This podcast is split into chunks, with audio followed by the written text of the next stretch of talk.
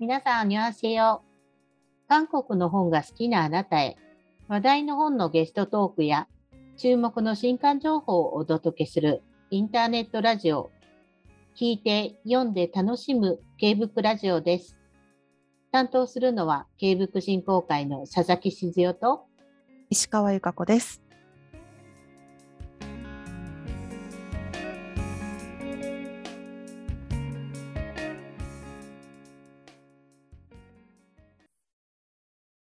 さあ、本日は玲子さんの韓国だより2回目をお届けします。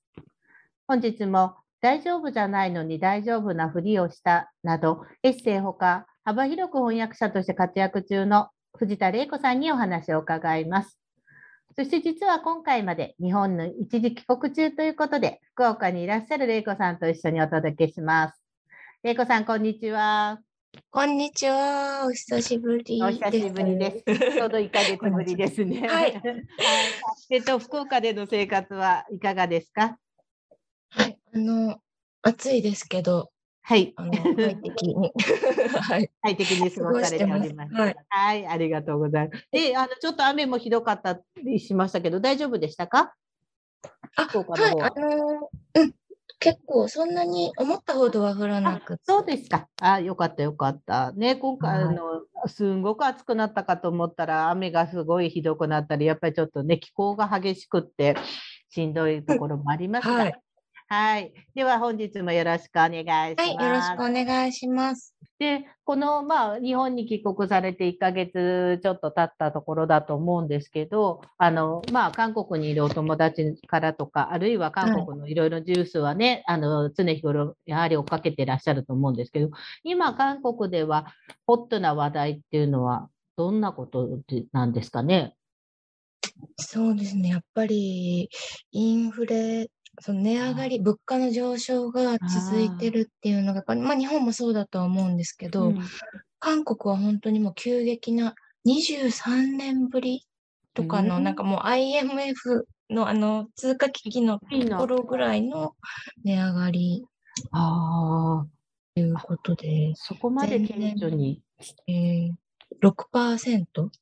えー、が上がってるっていうことで、えー、結構な、そうなんですよね。なんか韓国ってカード社会っていうか、はい、いつもなんかもうちょっとしたものも全部カードで支払ってるので、うん、なんとなく気づきにくくはあるんですけど、その物価が上がったことに。でもちょっとでね、お札が出ていくわけではないから。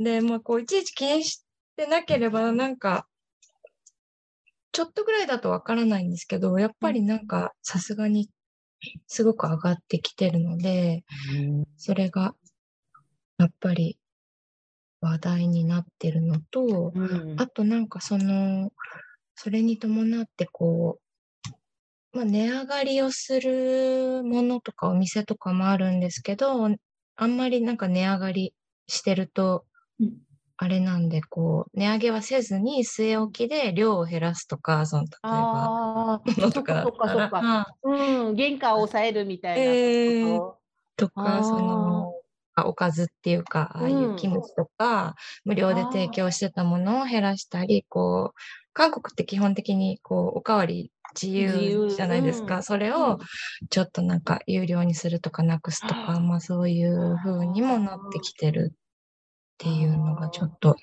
なるほどね。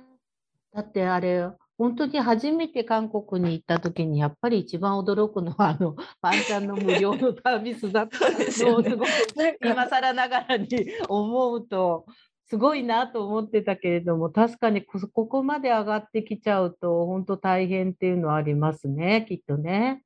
うん、はい。うん、なんか逆にその不動産とかはそれでなんか下がってきてるみたいな。みたいですね。なんかそれ、あとうとうなんかあの上がり続けていた 韓国の あれが下がってるっていうのを聞いて、あとうとうそういう日もやってきたんだと思って、けど、ね、今度は逆に急激に下がってしまうと、またそこで生活大変なことになっちゃいますよね。そうなんですよね。家賃収入っていうか、そういうの当て込んで、投資で買ってた人とかもいるので、そうですよね。に、さんにかける、なんかそれが怖いっていうか、やっぱり、うん本当でねすね。そういうのを読む力がないと、確かに。うん、けどすごくあのね前回の時にすごく韓国の人たちはその在テクっていうことにもねすごく関心があってすごくそういう本も売れてるっていう話もされてただけに今みんな必死でいろんな情報を収集しあのなんていうのかな自分の身を守るというかね自分の財産とかをしっかり守らなきゃっていう意識も出てるかもしれないですね。そうですね。まさにその、今結構その、虚無文庫とかのランキングの上位に入ってる本の中にも、あの、こう、インフレの中で生き残るみたいあな、ーそういう本も、こう、うんプレイ、インフレ終わったら、誰が、こう、稼げるかみたいな、なんかそういう感じの、もう、まあ、で、そんなに経ってないですね。多分5月ぐらいに出た本で、へーそれもランキングに。あそうなんですね。うん、なんか日本もね、確かに物価上がってるなと思うんですけど、なんかあの、それこそ、なんだろう、この前、私も韓国のニュースを聞いてた時にね、サムゲタン、あサムゲタンの価格ももう2万ウォン近くになるとかっていうのを聞いて、えそそんな高級料理になるって思っちゃいます。まあこうね、もともとね、サムゲタンそんなにあれ、カルボックスも高くなったとは言うけど、この時期だとね、どうしてもサムゲタン食べなきゃいけない時期だと思うので、はい、びっくりしましたけど、そっか。日本だったら何が一番上がってるんだろうな。なんかそこまで顕著にこれがはい価格が上がったっていうか、全部が少しずつ上がってはいるんですけど、そこの差がなんかちょっとあるのかなって、私が遅いだけなのか、うん、思ったりもするんですけどね。そっか。じゃあ今みんな韓国のその 物な価上昇した中に韓国旅行に行った時ちょっとね、あの、ちょっと大変ですね。今までの感覚でいたらちょっとびっくりっていう。そうですね。まあ、あの、交通費とかはまだそこまああ、でそっかそっか。で大丈夫だと思うんですけど、あとその、ね、光熱費とか、その、電気、ガス、水道みたいなのは、あの、旅行の時は関係ない関係ないからね。うん。そうですね。食べ物系とかそうですね。高くなったのと、やっぱ円安も円安あるとねちょっと結構割高な感じが。気がするかもしれないですね。本当ですね。とはいえど、本当にみんなもう早くノービザが、ノービザが復活するのをと思ってたところにまたね、ちょっといろいろ動まきが出てたそうなんです。なんねか、またオミクロンの派生株が出たとか言って。そうですよね。韓国はね、なんかそれも話題になってましたもんね。うん。まあっていう、なんかちょっと名前もびっくりしたんですけど。はい。まあ、ももう、だけど、これはもう耐え忍んで、あの、上手に付き合っていく方法をみんなで 探さない限りはね、はい、もうそれしかないと、はい、思います。本当ですね。はい、ありがとうございます。じゃあ、そんな中で、えっ、と、ちょうどこの前回から1ヶ月ほど経ったんですけれども、この間に、えっ、と、韓国内で話題になった本にまつわる情報を今度は教えていただきたいんですけれども、最近ランキングを賑わせているのはどういった本になりますか？最近はですね、もうずっと、あの、5月末に出た逆行者っていう、逆行者。はい。まあ、自己啓発本なんですけど、えっ、と、ジャチョンさんって、ジャチョンさんっていうのは本名じゃなくて、こう、ニックネームみたいな感じらしいんですけど、87年生まれかな ?30 代中盤の男性の起業家の方が書いた初めての本なんですけど、はい。お金、お金と時間と運命から自由になる人生攻略本みたいな感じのこうサブタイトルが、もうすごく、あのー自分のこう冴えなかった時代からうん。何冊 ?200 冊ぐらい、なんかすごくいろんな心理学の本とか自己啓発書とかをご自身でも読んだ中で、その実践したものっていうかエッセンス的なものをこうなんか7段階で紹介してるっていう本なんですけど、それがもうそうですね、ずっと出てからもうランキングの3位以内ぐらいにはどこでも入ってるっていうぐらいのあ人そうなんですね。この人自身はどう作家さんなんですか？ではなく、多分これが初めてで、あそうなんですあね。と YouTube とか、はい。マーケティングっていうかコンサルティング。お仕事をされていて、はいはいその、またなんかライフハックみたいな、はい。そういうのをこう伝えて、とか発信されているうんうん。イケメンですね。そうですね。ええ私も今 あの、あの本のサイトを拝見していると、確かにまだ若手でイケメンでいらっしゃって、あの YouTube とかに向くんだろうなという感じが。あーそそうなんです。な。んで、その昔のその10代とかのさえなかったこうところの自分の写真とかも公開しつつ、なんかこうやってこうやってこうなったみたいな、なんかこう、うん。いろんな、うん。はいというか、成功の生き方のコツみたいなのを。うーんなるほど。これが、なんか今の時代にぴったりなんですね、きっとね、そういう。そうですね。なんで、やっうんぱりその10位以内とか、その上位をこう、ざーっと見ると、はい。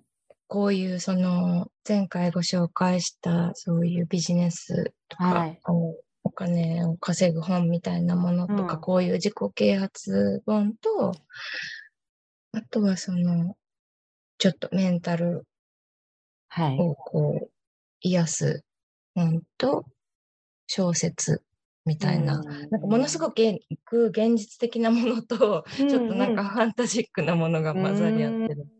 なるほど。ちょっと時代をはあの反映してる感じですね。なるほど。こういう、これがじゃあ話題の一冊ですということですね。はい。他に何か気になった本はありましたか？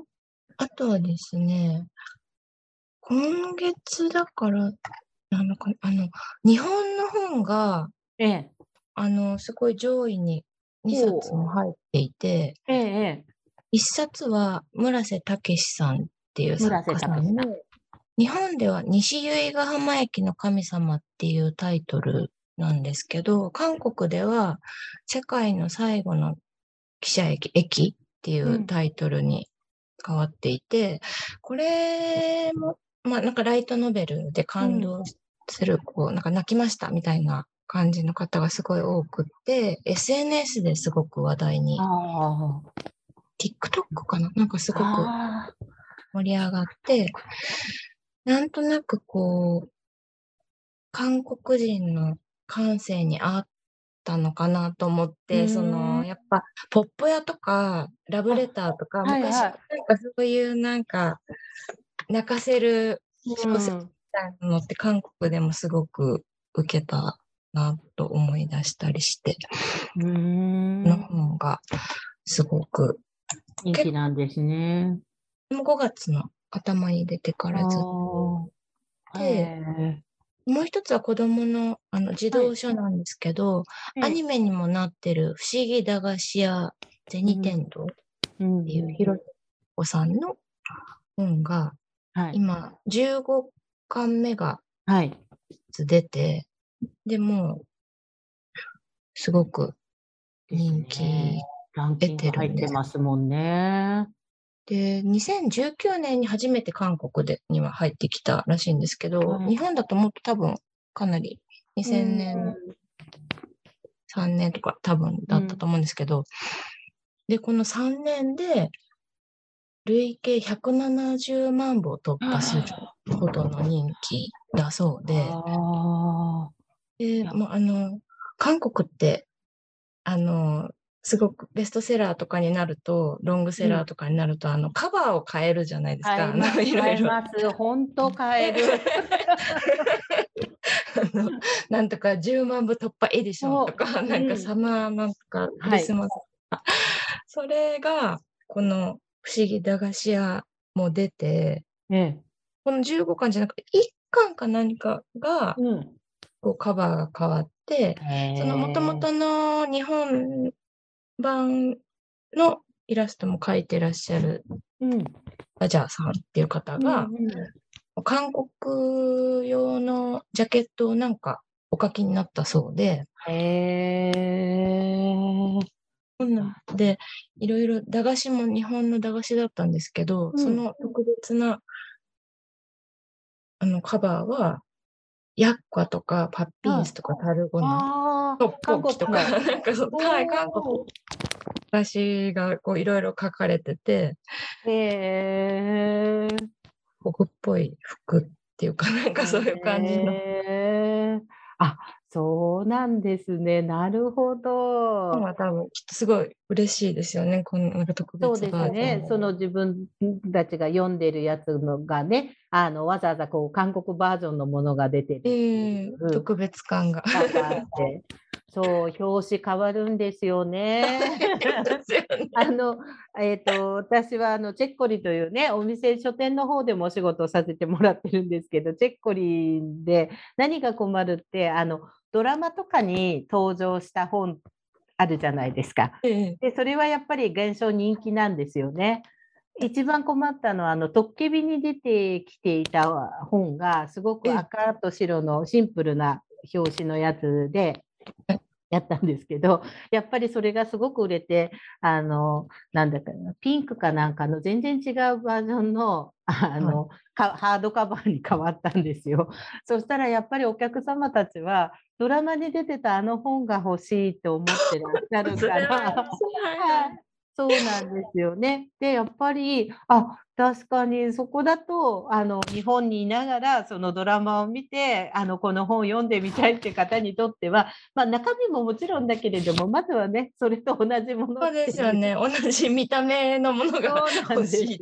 そうなんです。で、その時に、あ、韓国、はいそれ、けど表紙を変えて新しい読者をつかむっていう点ではすごくいいなと思いながら、えっ、と、ちょっとあの、売る側の立場というか、あれだと、お、こういうこ、あの、困ることも起こるんだなと思ったことがすごくあります。そして、最近はだけど逆にやっぱりまたその記念バージョンがなくなった後、元に戻ってくれたので、助かってるっていう感じですね。はい。か私もなんか日本の書店で、あの、すべての瞬間が君だった、あの、はいはい。はい。が訳されたやつのカバーが変わってて、あれと思ったら、カバーの上にもう一枚カバーがかかって。て、あ、なるほど、こういう風にうん。なるんだ。はい。でもそうで。すよね。けど最近はなんかその韓国の本がそうやってあのうまくこう季節を出してあの、カバーが変わる。で日本はカバーを変えるっていうのはあの表紙を変えるっていうのはできないなかなかやらないんですけど出版社が。けどそのまさにカバーをそうやって大きくこう、大きめのカええバー、二重になってたんで、そう大きめのカバーとかでその季節感を出すとかっていうのは逆にその韓国の翻訳本とかを扱ってる出版社さんにはいろいろ出てきたあのこう取り組み新しい取り組みだったような気がします。クリスマスバージョンを作って大きなカバーでえクリスマスバージョンを出されたりとか。うん、だからある意味ではすごくその韓国のその表紙を変えて新しい読者をあの獲得するみたいなところをこうまあいい意味であの学んで真似してえ。日本なりのこう工夫でやってるっていうかことができたのかなっていう気がしますね。元のが出てくるのもいいですよね。なんかそれだったらそうなんこそうなんか2倍楽しめるみたいなの あるのでそれもいいなと思いました。はいありがとうございます。えっ、とそれではですねえっ、とあそそろそろじゃあお時間かなと思うんで、あじゃあ最後、もう一つ何かあおすすめの本とか話題のものとか何か他にありましたか？う。あ、えっと、これはじゃあ違うと、今、あの、ドラマのお話出てきたんですけど、あの、筋が出ているアンナっていうドラマの原作本で、は使うんですけど、親密な異邦人っていう、はい。チョン・ハナさんという女性作家の2017年の小説が、うん。あの、ドラマの効果で今、また売れて。やっぱりね、ドラマの効果、あれ力大きいですね。そうですね。韓国ではクーパンプレイでやってるドラマなんで、日本ではあまだ配うん信されて、うんどこかであの配信は今後されると思うんですけど、えこの作家さ、うんんチョン・ハナさんも、あの、1982年生まれの女性作家さんなので、やっぱり若手の作家さんたちがどんどん来てますね。本当にすごいな。はい、ありがとう。はい。はい、ありがとうございます。ではですね、あの、今回最後のところで、えっと、内田さんの、あの、翻訳本も次回作が実は出るということをお聞きしたので、ぜひその本を紹介していただけますか？はい、ありがとうございます。はいえー8月の3日上旬にダイヤモンド社から出る予定の本なんですけども、心の葛藤はすべて私の味方だっていう、あの、フロイトの精神分析学に基づいた本で、えー著者は、あの、チョン・ドーン先生っていう、あの、韓国の、韓国初の精神分析家生がお書きになった本なんですけど、あの、精神分析って、日本ではまだそこまで、その、まあ韓国でも、というかアジアではそこまでまだその定期的に通ってる方っていうのはそんなに欧米に比べるといないのかもしれないんですけど、まあ徐々にこう、広まってというか浸透してきているようで、それをあのー優しく説明した本です。で、いろいろその、ネガティブな感情っていうか、その、いろんな落ち込んだりとか、憂鬱な気持ちとか、悲しい気持ちとか、あとまあ、嫉妬、いろんななんか不安とか恐怖とかっていう、そういう、あんまりその、自分としては嬉しくない感情っていろいろあると思うんですけど、ただまあそういう感情がどうして起こるのか、それも必ずしも悪いものではないっていううんお話で、あの、そういったネガティブな感情も、まあこういうふうに活用していくと、すごく自分を成長させるための材料というか、そういうものになるよという内容の本です。はい。うんそうなんですね。なんか、あの、いよいよね、そういう意味で本当に翻訳本も日本で出てくる本も、あの、最近ではこういった藤田さんの今回の作品もそうですけど、自己啓発とか、やはりジャンルがまた広くなってきたなって感じですよね。はい。そうですね。ちょっとより専門的にもなってきたりとか、はい。うん、そうですね。ぜひね、また、ぜ、あの、藤田さんの翻訳本も手に取っていただければ嬉しいかなと思います。はい。本日どうもありがとうございました。えっとじゃあ、次回は韓国からかな。そうですね。そろそろ韓国から。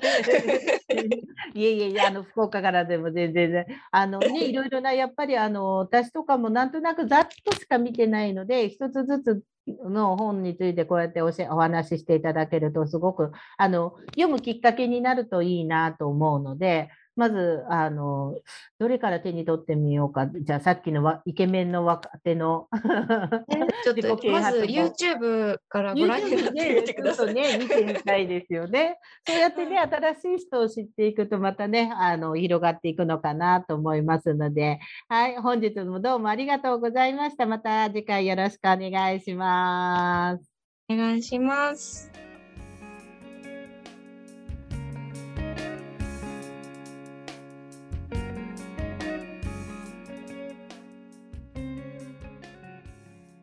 ドラマ好きの佐々木は玲子さんが紹介してくださった中では、ドラマアンナの原作だというチョン・ハナさんの親密な異邦人が気になりました。皆さんはどんな本が気になりましたでしょうか？ぜひ韓国語の原書も手に取ってみてください。それでは今週の新刊とイベント情報を石川さんお願いします。はい。1冊目は、千曲書房から7月20日に刊行された君という生活です。こちらは、キム・ヘジン著、古川綾子役です。親密な関係なのに心がすれ違う君と私の変奏曲。阻害された人々の視点から韓国社会を描いてきた著者の胸に迫る傑作短編集です。続いて2冊目は角川から7月21日に刊行された結婚するとは思いませんでしたです。こちらはジェス・チョを4話訳です。韓国で大人気の漫画家ジェスのイラストエッセイ恋とは無縁で寂しがり屋だった僕が隊長と出会い結婚し3匹の元野良猫と暮らす日常を描く一冊です。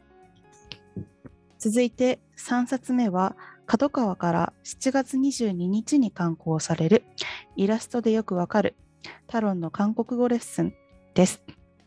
こちらはタロンチョ数訳です。インスタグラムタロンの韓国語で大人気の著者によるイラストでわかりやすく覚えられる韓国語の本です。ネイティブがよく使う表現や単語を楽しく学習できる一冊です。なるほど。いよいよキム・ヘジンさんの4冊目も刊行されるようですし、はい。イラストエッセイありの韓国語の本あり、はいま。すます賑やかなそうですね。ラインナップですね。楽しみです。続いてイベント情報です。7月25日月曜日19時より、韓国フェミニズムにおける反トランスの潮流、ハッシュタグ MeToo の政治学、かっこ大月書店、編著者に聞くがオンラインにて開催されます。登壇されるのは同書の編著者、チョン・フィジンさん。通訳は現東京外国語大学世界言語社会教育センターご所属の藤井剛さんです。詳しくは余白社マルジナリア書店の公式ホームページ、または SNS をご確認ください。続いて7月28日木曜日20時より5月にクオンから刊行された韓国の街の本屋の生存探求の観光記念イベントとしまして、韓国の本屋を通して語る日本の本屋のこれからが開催されます。登壇されるのは同書の解説を担当された石橋武文さんと下北沢の書店ブックショックトラベラー店主である脇正幸さんそして本屋 B&B の内沼慎太郎さんです。こちらのイベントはオフライン、オンラインどちらでも参加が可能です。詳しくは本屋 B&B 公式ホームページをご覧ください。続いて7月30日土曜日19時より引き出しに夕方をしまっておいた観光記念第2弾。ハンガンさんと一緒に詩を味わおうがオンラインにて開催されます。著者であるハンガンさんと同書の翻訳を担当されたキム・フナさん斉藤真理子さん。さらにライターで書評も多く執筆されている滝野菜さんも登壇されます。詳しくはチェッコリ公式ホームページまたは SNS をご確認ください。イベントもいろいろな内容で開催されますので、ぜひね、あの、ご参加ください。ハンガンさんが登壇されるイベントは3年、2年ぶりになりますのでね、こちらもぜひお見逃しなく。K-BOOK ラジオでは皆さんが読んだ韓国の本 K-BOOK の感想をお待ちしています。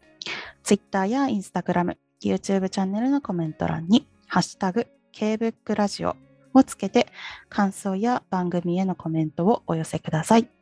私、これ読みましたのコーナーで紹介させていただきます。皆さんの感想をお待ちしています。